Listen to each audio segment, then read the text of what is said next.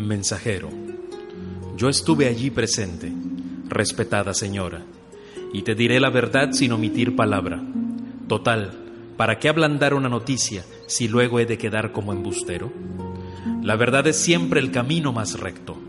Yo he acompañado como guía a tu marido hacia lo alto del llano, donde yacía aún sin piedad destrozo causado por los perros, el cadáver de Polinices.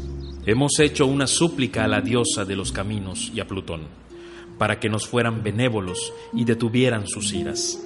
Le hemos dado un baño purificador, hemos cogido ramas de olivo y quemado lo que de él quedaba. Hemos amontonado tierra patria hasta hacerle un túmulo bien alto. Luego nos encaminamos a donde tiene la muchacha su tálamo nupcial, lecho de piedra y cueva de Hades. Alguien ha oído ya, desde lejos, voces, agudos lamentos en torno a la tumba a la que faltaron fúnebres honras y se acerca a nuestro amo Creonte para hacérselo notar. Este, conforme se va acercando más, le llega confuso rumor de quejumbrosa voz.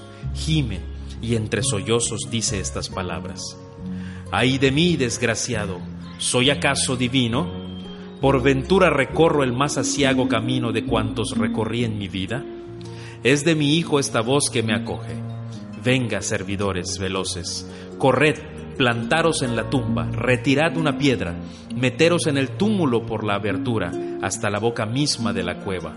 Y atención, fijaros bien si la voz que escucho es la de Hemón o si se trata de un engaño que los dioses me envían.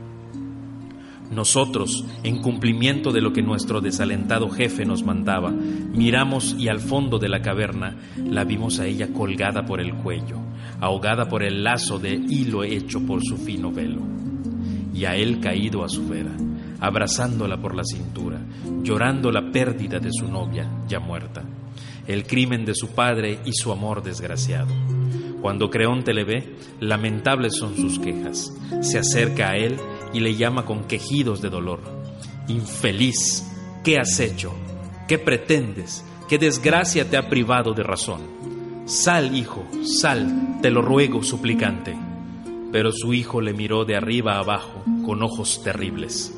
Le escupió en el rostro, sin responderle, y desenvainó su espada de doble filo. Su padre, de un salto, esquiva el golpe. Él falla, vuelve su ira entonces contra sí mismo el desgraciado, como va, se inclina, rígido, sobre la espada, y hasta la mitad la clava en sus costillas. Aún en sus cabales, sin fuerza ya en su brazo, se abraza a la muchacha, exhala súbito golpe de sangre y ensangrentada deja la blanca mejilla de la joven.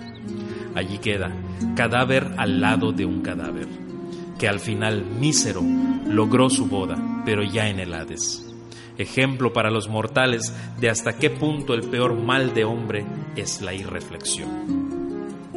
Sin decir palabra, sube Eurídice las escaleras y entra en palacio. Corifeo, ¿por qué tenías que contarlo todo tan exacto? La reina se ha marchado sin decir palabra, ni para bien ni para mal. Mensajero, también yo me he extrañado pero me alimento de la esperanza de que, habiendo oído la triste suerte de su hijo, no haya creído digno llorar ante el pueblo. Allí dentro, en su casa, mandará a las esclavas que organicen el duelo en la intimidad. No le falta juicio, no, y no hará nada mal hecho. Corifeo. No sé, a mí el silencio, así en demasía, me parece un exceso gravoso, tanto como el griterío en balde mensajero. Sí, vamos, y en entrando sabremos si esconde en su animoso corazón algún resuelto designio, porque tú llevas razón. En tan silencioso reaccionar hay algo grave. Entra en palacio, al poco aparece Creonte con su séquito, demudado el semblante y llevando en brazos el cadáver de su hijo. Corifeo. Mirad, he aquí al rey que llega con un insigne monumento en sus brazos, no debido a ceguera de otros, sino a su propia falta. Creonte, lo que vosotros veis en un mismo linaje, asesinos y víctimas, mi obstinada razón que no razona. Oh errores fatales, hay mis órdenes que desventura. hijo mío, en tu juventud, prematuro destino, ay, ay, has muerto, te has marchado por mis desatinos que no por los tuyos. Corifeo, ay, que muy tarde me parece que has visto lo justo. Creonte, ay, mísero de mí, sí, ya he aprendido, sobre mi cabeza pesada carga, un Dios ahora mismo se ha dejado caer, ahora mismo y por caminos de violencia me ha lanzado, batiendo, aplastando con sus pies lo que era mi alegría. Ay, ay, los esfuerzos, desgraciados esfuerzos de los hombres. Mensajero, sale ahora de palacio. Señor, la que sostienes en tus brazos es pena que ya tienes, pero otra tendrás en entrando en tu casa. Me parece que al punto la verás. Creonte, ¿cómo? ¿Puede haber todavía un mal peor que estos? Mensajero, tu mujer, cabal madre de este muerto, señalando a Hemón, se ha matado. Resientes aún las heridas que se ha hecho, desgraciada. Creonte, yo, yo, puerto infernal, que purificación alguna logro aplacar. ¿Por qué me quieres? ¿Por qué quieres matarme? Al mensajero, tú, que me has traído tan malas, penosas noticias, ¿cómo es esto que cuentas? Ay, ay, muerto ya estaba y me rematas. ¿Qué dices, muchacho? ¿Qué dices de una nueva víctima? Víctima, ay, ay, ay, que se suma a este azote de muertes. ¿Mi mujer yace muerta? Unos esclavos sacan del palacio el cadáver de Eurídice. Corifeo, tú mismo puedes verla, ya no es ningún secreto. Creonte, ay de mí, infortunado, que veo como un nuevo mal viene a sumarse a este. ¿Qué pues? ¿Qué destino me aguarda?